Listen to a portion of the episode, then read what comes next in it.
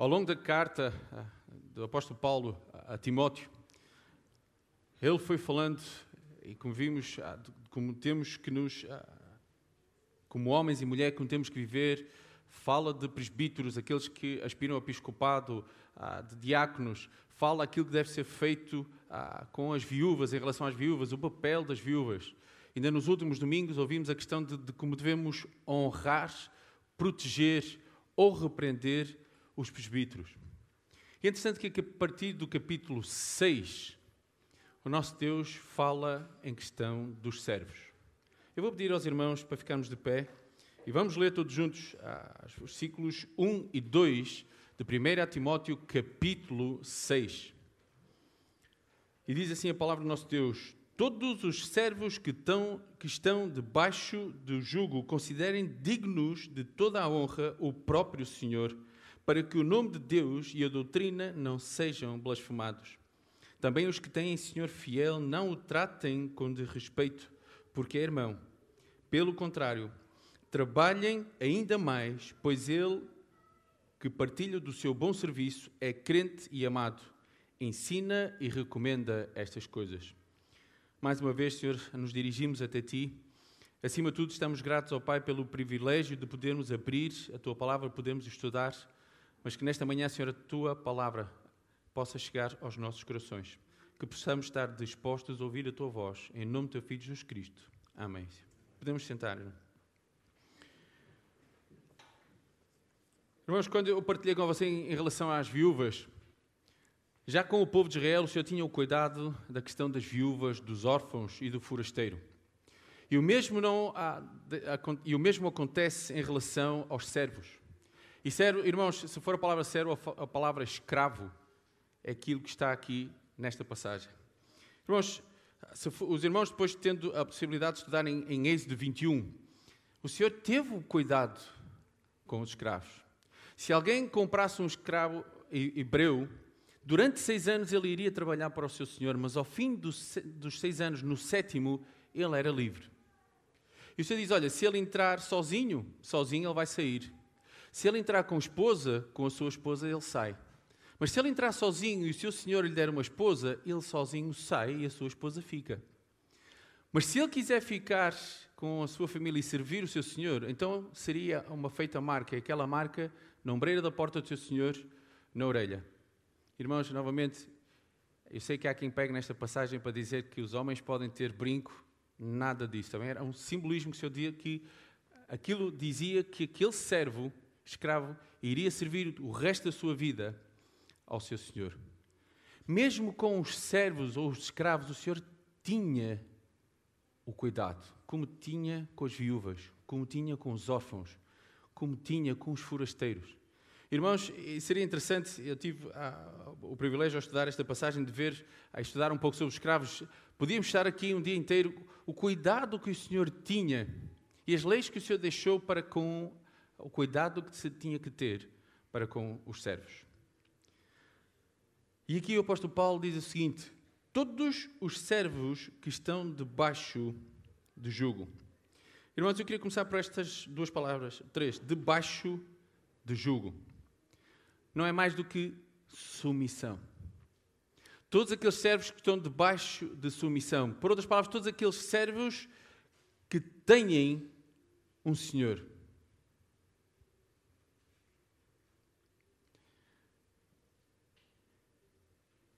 Considerem dignos de toda a honra o próprio Senhor, para que o nome de Deus e a doutrina não sejam blasfemados. Irmãos, um dos, um dos problemas que poderia acontecer eh, na altura era que, e aconteceu que muitos servos escravos conheceram o Senhor. E tendo um, um Senhor a, a quem tinham que servir sendo pagão, muitas vezes podiam se achar superiores porque tinham a esperança de um dia estar com o Senhor nos céus. E o seu Senhor não. Então eles poderiam se achar superiores e por isso influenciar o seu trabalho. Poderiam achar-se que já não tinham a necessidade de, de, o servir da maneira como o serviam, porque havia outro Senhor a quem eles tinham que servir. E o seu Senhor, ou o seu patrão, vamos pôr no, nos nomes dos nossos dias, não teria tanto valor. É interessante, irmãos, quando o apóstolo Paulo escreve a Coríntios, e este assunto sobre servos, irmãos, é tratado em Coríntios, é tratado no capítulo 6 de Efésios, a Colossenses capítulo 3, Tito capítulo 2, em Filemão. Várias vezes este assunto é tratado porque era algo que acontecia diariamente. Mas quando Paulo escreve aos Coríntios, ele diz o seguinte: cada um fique na vocação que foi chamado. Foste chamado como servo? Não te dê cuidado, e se ainda podes ser livre, aproveita a ocasião. Porque o que é chamado pelo Senhor sendo servo é liberto do Senhor. E da mesma maneira, também o que é chamado sendo livre, servo é de Cristo. Fostes comprado por bom preço. Não vos façais servos dos homens. Irmãos, cada um fique diante de Deus no estado em que foi chamado. Por outras palavras, o que o apóstolo Paulo está a dizer, olha, sendo senhor ou patrão, ou sendo servo, e nos nossos dias empregado, se foi para o chamado pelo Senhor, se conhece o Senhor, fique como está e não pense que é mais do que aquilo que é. Irmãos, e nós transportando para os nossos dias, e aqueles que trabalhamos ah, para outro, uma entidade em que temos um patrão, como é que temos desempenhado o nosso serviço? Como é que eu tenho desempenhado o serviço para o meu patrão? Capítulo 2 de Tito, tratando do mesmo assunto, a palavra de Deus diz: Exorta os servos a que sujeitem a seus senhores e em tudo agradem, não contradizendo, não defraudando, antes mostrando toda a boa lealdade, para que em tudo seja ornamento da doutrina de Deus, nosso Salvador. Não defraudando, não contradizendo. A pergunta que eu tenho que fazer a mim mesmo, ou aqueles que ainda trabalham hoje, será que eu já defraudei o meu patrão? Será que eu já fiz aquilo que não deveria fazer como empregado? Quando o meu patrão olha para mim, que tipo de empregado ele vê? É aquele que ele pode confiar? Ou simplesmente é aquela pessoa que o patrão não confia porque já houve várias circunstâncias em que se calhar o defraudamos, o enganamos? Interessante, irmãos, que a palavra de Deus diz que sejam sujeitos a seus senhores. Estão debaixo do jugo, estão debaixo de uma submissão. Se o patrão diz que nós devemos fazer algo, assim o devemos fazer. Até o ponto que não contradiga a palavra do nosso Deus. Mas se não for esse o caso, se o nosso patrão nos diz que devemos fazer algo, assim o devemos executar. E porque o versículo, quando diz, capítulo 6, versículo 1 diz: Considerem dignos de toda a honra. Os seus senhores. Irmãos, também muitas vezes há a ideia de que um servo, um empregado, ou na altura um escravo, era algo que era inferior. Quantas vezes o apóstolo Paulo se declara como servo e escravo de Cristo? Tiago também, na sua epístola, diz que se considera como servo de Cristo. Irmãos, o exemplo máximo que nós temos disso mesmo é o nosso Senhor Jesus Cristo. Em Filipenses capítulo 2, versículos 7 e 8, diz o seguinte: Mas esvaziou-se a si mesmo, tomando a forma de servo, fazendo-se semelhante aos homens, e achado na forma de homem, humilhou-se a, si a si mesmo, sendo obediente até à morte e morte de cruz.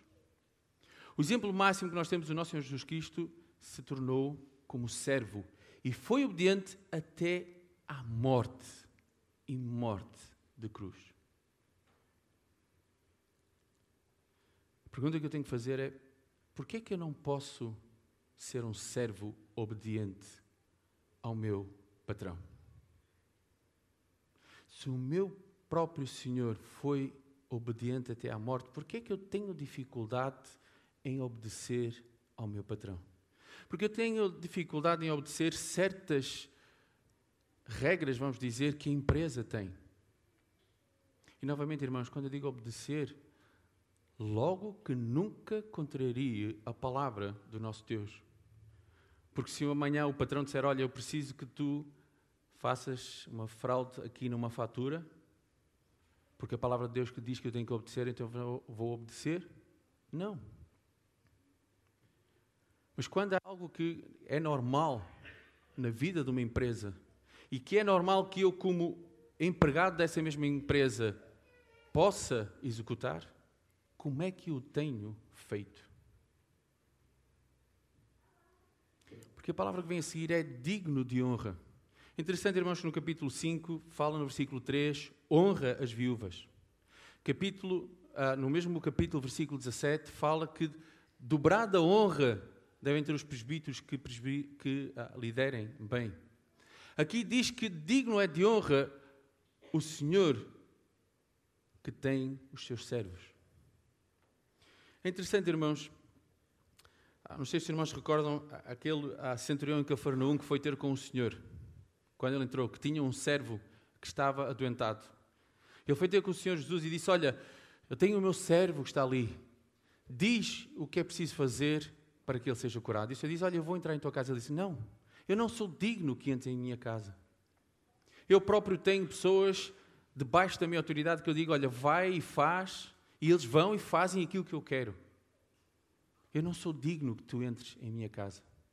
Mesmo aquele centurião, olhando para o Senhor, reconheceu a sua autoridade. E eu acredito, irmãos, que muitas vezes um dos problemas que muitas vezes surgem nas empresas é os empregados não reconhecerem a autoridade do patrão. E o mesmo poderia acontecer e que acontecia com estes escravos, que muitas vezes olhavam para o seu patrão e não o reconheciam, não lhe davam a devida honra que era merecida, sendo ele, neste caso, na altura, chamado o seu Senhor, ou pondo nos nossos dias o nosso patrão. Devemos servi-lo, pois ele é digno de toda a honra. E porquê? Para que o nome de Deus e a doutrina não sejam blasfemados. Romanos capítulo 2, versículos 23 e 24 diz o seguinte: Tu que te glorias na lei, desonras a Deus pela transgressão da lei. Porque, como está escrito, o nome de Deus é blasfemado entre os gentios por causa de vós. Irmãos, a questão de servirmos bem o nosso patrão, com a honra que ele merece, não é por minha causa. Não é para a minha glória. Não é por causa do meu patrão. Mas é por causa do nome de Cristo. Quando o meu patrão sabe em quem eu creio e a minha conduta no trabalho não é a melhor, quem é que fica em causa? Sou eu? Ou será que é o nome de Cristo que fica em causa? A palavra de Deus é direta para que o nome de Deus e a doutrina não sejam blasfemados. O meu viver, ainda hoje mesmo estávamos a falar, o meu viver tem que ser para Cristo e não para mim. O meu viver tem que ser para que Cristo seja glorificado e não para o meu benefício próprio. O que é que é normal acontecer com muitas pessoas no seu trabalho? Gigi partilhava há dias que tem um colega que não passa um dia que não tenha que trazer alguma coisa de casa, nem que seja papel higiênico. De casa não, peço desculpa, da empresa para casa. Nem que seja um rolo de papel higiênico. O benefício próprio. O que é que eu posso beneficiar? Ou por outras palavras, irmãos, eu vou ser rude, o que é que eu posso roubar da empresa?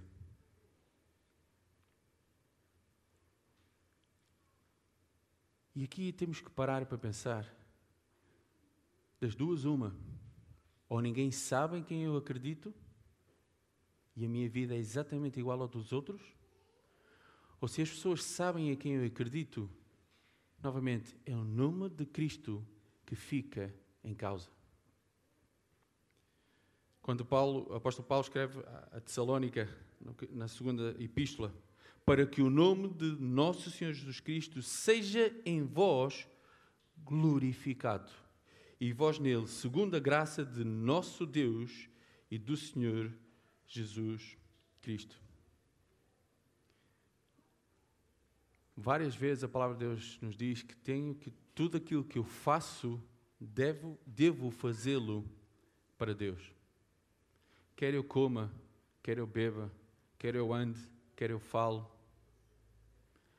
Tudo o que eu faço deve ser para Ele. Automaticamente, se eu não desempenho as minhas funções como servo, como empregado, de acordo daquilo que é esperado, é o nome do nosso Deus que fica em causa. Se eu sou aquela pessoa que tem sempre a oportunidade de roubar, como é que eu posso pregar a Cristo a um colega meu de trabalho? Irmãos, eu não sei se partilhei com vocês, há muitos anos atrás, num acampamento de fim de ano, havia um jovem ah, que tinha problemas com droga. E ele tinha ido connosco. Entretanto, esse mesmo jovem tinha outro colega que nos acompanhou. Na, na última reunião do ano foi feito, a, a, foi pregado o Evangelho. E foi feito o desafio que é feito em quase todas estas reuniões. Olha, reconhece que tu és pecador. Reconhece que tu precisas de Cristo na tua vida. Entretanto, nós descemos para os nossos quartos e cerca de quatro, cinco pessoas estávamos a falar com aquele jovem. E estávamos a dizer: Olha, tu precisas de Cristo. Sabem qual foi a resposta dele? Para quê? Para ser igual àquele? Ele diz que tem Cristo e é pior do que eu. Irmãos, o modo de vida daquele jovem pôs em causa Cristo. Não foi ele. Pôs em causa Cristo. E nós temos que ter a consciência exatamente da maneira como nós vivemos. Irmãos, e não só, neste caso, como servos, como empregados, mas como estudantes, como patrões, seja o que for o nosso modo de viver pode pôr em causa o nome de Cristo. Por isso é que o apóstolo Paulo, ao escrever a Timóteo, diz: Olha, todos os servos que estão debaixo de julgo considerem dignos de toda a honra o próprio Senhor. Para quê? Para que o nome de Deus e a doutrina não sejam blasfemados. Mas depois ele continua, versículo 2: Também os que têm Senhor fiel não o tratem do, com desrespeito, porque é irmão. Mas aquilo que ah, estava a acontecer, e por factos históricos, aconteceu é que vários escravos chegaram a, a ser presbíteros em alguma igreja. E então aqui tinha a, a questão: durante o seu trabalho eles eram servos, mas depois na igreja eles eram presbíteros. Então achavam-se, porque eram presbíteros, que não tinham que respeitar o seu Senhor. Não tinham que trabalhar da mesma maneira que trabalhariam se fossem outras pessoas. Irmãos, eu nunca tive o privilégio de trabalhar ah, para alguém que conhece o Senhor. Mas se calhar muitos de nós já tivemos. Não, peço desculpa, já trabalhei para o meu pai. Tinha esquecido essa parte. Mas pronto, pai fica à parte da família. Não, estou a brincar. Mas a questão é: quantas vezes nós achamos porque conhecemos a pessoa ou porque é pai, eu não tenho que trabalhar da mesma maneira? Ah, é o meu pai, é o meu pai, eu posso chegar atrasado. O meu pai, que é meu pai, desculpa-me se eu não trabalhar. Quantas vezes nós pensamos assim? Só porque é nosso irmão, novamente, eu tenho que levar a melhor? Só porque é o meu irmão na fé, eu não preciso de me empenhar da mesma maneira? Pelo, contrário, a palavra, diz que, a palavra de Deus diz o seguinte: pelo contrário, trabalhem ainda mais. Eu devo trabalhar ainda mais se ele é meu irmão. Nós, nestes dois versículos, aquilo que nós vemos é que, seja o nosso patrão incrédulo, ou seja o nosso patrão, o nosso irmão na fé, nós precisamos de dar o nosso melhor pelo nome de Cristo. Mas muitos de nós podemos dizer, mas ah, irmão, ninguém conhece o meu patrão. Ninguém conhece como ele é. Nem sabem o que eu passo com ele. Ele chega de manhã a gritar, ele chega à noite a gritar. Ele começa segunda-feira a gritar, ele acaba sexta-feira a gritar. Ele não reconhece quando fazemos bem. Ele. Por aí fora. Irmãos, independentemente de como é o nosso patrão, a nossa postura tem que ser exatamente a mesma. Filipenses capítulo 2, versículo 3 diz: Nada façais por contenda ou por vanglória, mas por humildade, cada um considere os outros superiores a si mesmo. Se eu estou a trabalhar para um irmão meu, se eu o considerar superior a mim, eu sei que preciso desempenhar a 100% o meu trabalho. Não é porque ele é meu irmão que eu posso facilitar. Irmãos, eu posso dizer, e na dia estava a partilhar com ah, outros ah, pastores, que eu tenho o patrão mais exigente de todo o mundo. É o nosso Deus. Eu tenho o patrão mais exigente de todo o mundo. Mas também posso afirmar que é o, que é o, o patrão mais justo de todo o mundo. Também posso afirmar que é o patrão que mais ama em todo o mundo. A questão, irmão, aqui é que o que eu preciso de pensar é que se eu estou a trabalhar para uma empresa, seja ela de alguém incrédulo ou de alguém que acredita no Senhor, eu preciso de pensar que eu não estou a trabalhar para aquelas pessoas, mas eu estou a trabalhar como se estivesse a trabalhar para o meu Deus. Eu não posso pensar que é o patrão é fulano A ou fulano B. O que eu tenho que pensar é que enquanto eu trabalho diariamente, eu estou a trabalhar como se estivesse a trabalhar para o meu Deus. Das coisas que, irmãos, antes de eu estar no ministério, que mais me gostava ouvir, de certas pessoas, ah, mas quem trabalha no ministério é outra coisa. Porquê? Temos privilégios? Temos. De poder servir o nosso Deus o tempo inteiro. Mas a palavra do nosso Deus também diz que nós devemos trabalhar para os outros como para o Senhor. Não é porque eu trabalho numa empresa metalúrgica que eu não posso fazer o meu melhor como para Deus.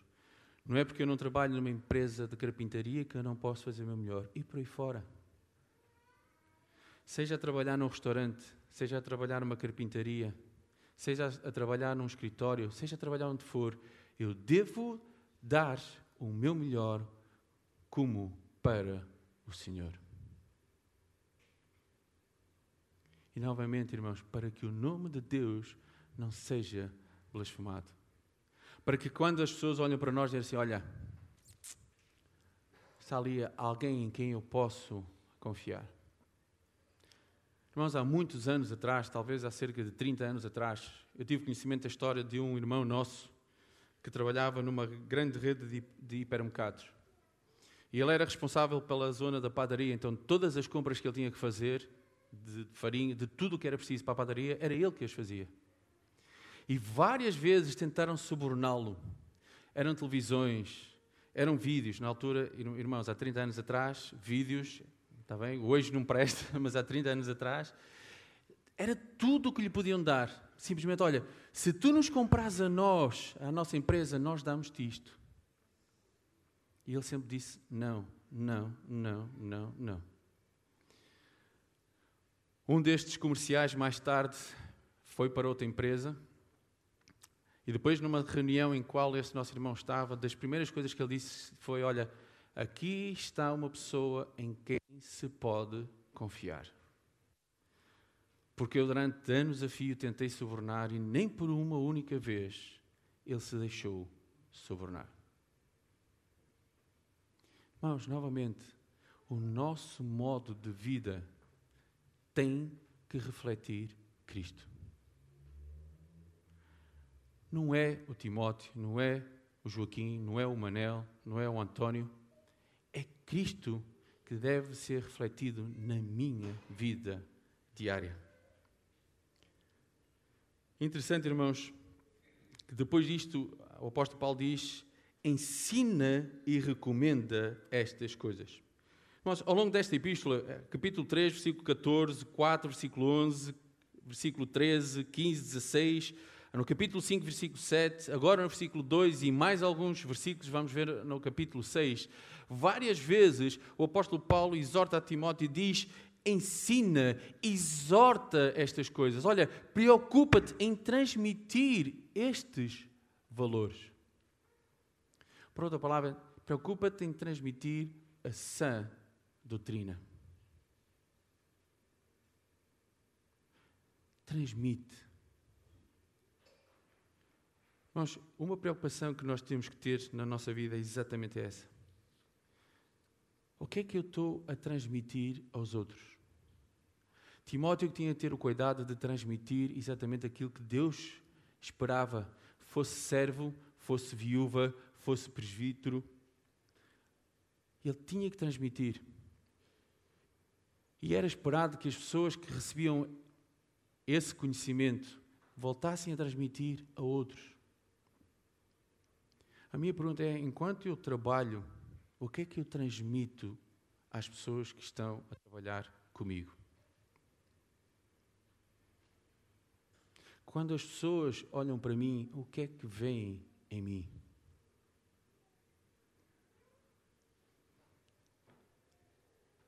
Se por acaso nas empresas alguém tivesse que nos dar um rótulo, qual seria a palavra que iria, iria estar escrita no nosso rótulo?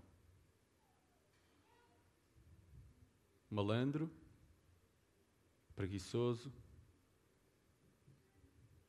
Criador de problemas? Deixem-me ser mais forte. Ladrão. Irmãos e ladrão, cuidado que não é só roubar alguma coisa. Muitas vezes, quando eu deixo de fazer para o meu patrão aquilo que eu devo fazer, eu estou a roubar o meu patrão. Se eu ficar sentado o dia todo atrás de uma secretária a fazer o que faço, eu estou a roubar o meu patrão. Que título é que eu tenho onde trabalho? Será que quando as, os meus colegas e o meu patrão olham para mim e dizem, olha, está aqui alguém em quem eu posso confiar? Está aqui alguém de que o modo como ele trabalha, o modo de vida, é um exemplo para os outros? Ou simplesmente, quando olhamos, somos como os outros, ou pior, se calhar ainda somos pior do que os outros. Irmãos, eu queria terminar com a, a passagem que eu pus no Facebook. Colossenses capítulo 3, versículos 22 a 25. Vós, servos. E aqui, irmãos, servos inclui todos nós. Em áreas diferentes, em empresas diferentes, de maneiras diferentes, mas aqui inclui cada um de nós. Vós, servos, obedecei em tudo a vossos senhores segundo a carne, não servindo só na aparência, como para agradar aos homens, mas em simplicidade de coração, temendo a Deus.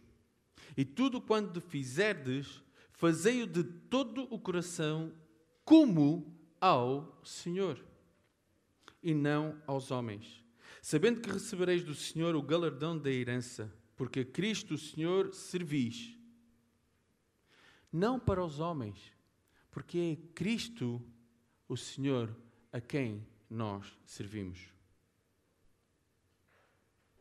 Sabendo que recebereis do Senhor o galardão da herança, porque a Cristo o Senhor o servis. Irmãos, quando eu estou diariamente no meu trabalho, eu não tenho que estar a pensar que estou a servir o meu patrão que se chama Florim qualquer coisa ou, ou estou na empresa tal e que estou. Não. Tenho que pensar que eu estou a fazer o meu trabalho como para o Senhor. E através do meu trabalho eu estou a servir o meu Deus. um pouco mais atrás, versículo 17. E tudo o que fizeres, tudo. Irmãos, quando eu leio esta palavra, ela vem sempre à minha mente, irmão Catarino, porque ele dizia que tudo é tudo, tudo. Engloba, engloba tudo. Tudo o que fizeres, seja em palavra, ou seja em ação, tudo. Fazei-o em nome do Senhor Jesus, dando por ele graças a Deus. Por outras palavras, irmãos, mesmo quando o nosso patrão é dos piores que nós conhecemos, tudo o que eu fizer, seja em palavra ou seja em ação, devo fazê-lo em nome de Jesus, dando por ele graças a Deus Pai. E a pergunta, irmãos, que eu queria terminar é: quantas vezes nós damos graças ao nosso Deus pelo nosso patrão? Ou mais ainda, aqueles que, que têm patrões que não conhecem o Senhor, quantas vezes nós oramos por Ele para que Ele venha a conhecer o Senhor? Quantas vezes nós damos graças a Deus por Ele? Mas tudo aquilo que fazemos, devemos fazê-lo em nome do Senhor, dando por Ele graças em tudo. Que Deus nos abençoe.